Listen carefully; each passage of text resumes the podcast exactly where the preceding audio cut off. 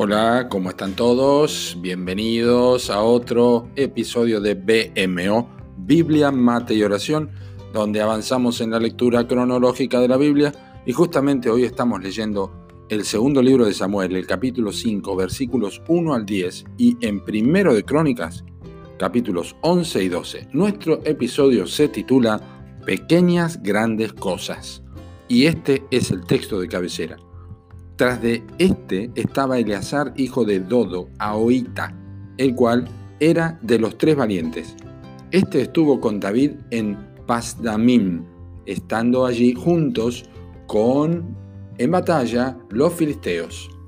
Y había allí una parcela de tierra llena de cebada, y huyendo el pueblo delante de los filisteos, se pusieron ellos en medio de la parcela y la defendieron y vencieron a los filisteos porque Jehová los favoreció con una gran victoria. Primero de Crónicas 11 versículos 12 al 14. El rey David fue vencedor a donde quiera que iba una vez que llegó al reinado de Israel. Dios le bendijo grandemente en su investidura de monarca, grandes victorias para un hombre que aprendió bajo la disciplina del desierto y la persecución de Saúl quien deseaba su muerte. Pero David no estuvo solo hombres guerreros le acompañaron en sus batallas y algunos de ellos lograron cosas que en primera medida no significaban nada en comparación a los grandes territorios obtenidos por el rey. Pero estos hombres fueron grandes por sí y lograron pequeñas grandes cosas. Una de las importantes lecciones del ejército de David es la fidelidad y la entereza de sus hombres al emprender estas pequeñas cosas. Qué importante lección. Es que la grandeza a menudo se demuestra más claramente en las pequeñas cosas que en las grandes, dijo el ya fallecido pastor Warren Wiersbe. Eleazar Aoita fue uno de estos hombres una pequeña parcela de tierra llena de cebada era un tesoro suficientemente importante como para que él y sus soldados la defendieran hasta la muerte. No era un reino ni una ciudad, era un lugar que les pertenecía y cuyo alimento jamás lo dejarían a merced de los enemigos.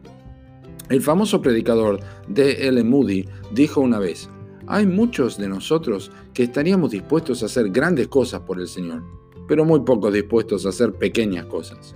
El Señor Jesucristo conocía el corazón del hombre y dijo, el que es fiel en lo muy poco, también en lo más es fiel, y el que en lo muy poco es injusto, también en lo más es injusto. En Lucas 16:10 está este versículo. Cuando amamos a Dios y le servimos desinteresadamente, cualquier cosa que nos pida será un detalle, un privilegio y un gran desafío para obedecer. No importa el tamaño del mandato. Lo que importa es el origen del mandato. Nuestro Dios es digno de servirle en lo pequeño y en lo grande. Una cosa es cierta, la falta de fidelidad en las cosas más sencillas es un anticipo de cuál será nuestra actitud frente a las cosas más grandes. No busques grandezas, persigue la fidelidad no codicies grandes desafíos, anhela pequeños actos de obediencia inmediata. Defiende lo poco con integridad y verdad. Dios se tomó un tiempo para crear el universo, pero también se lo tomó para crear una diminuta pulga. Así es como la Biblia lo enseña.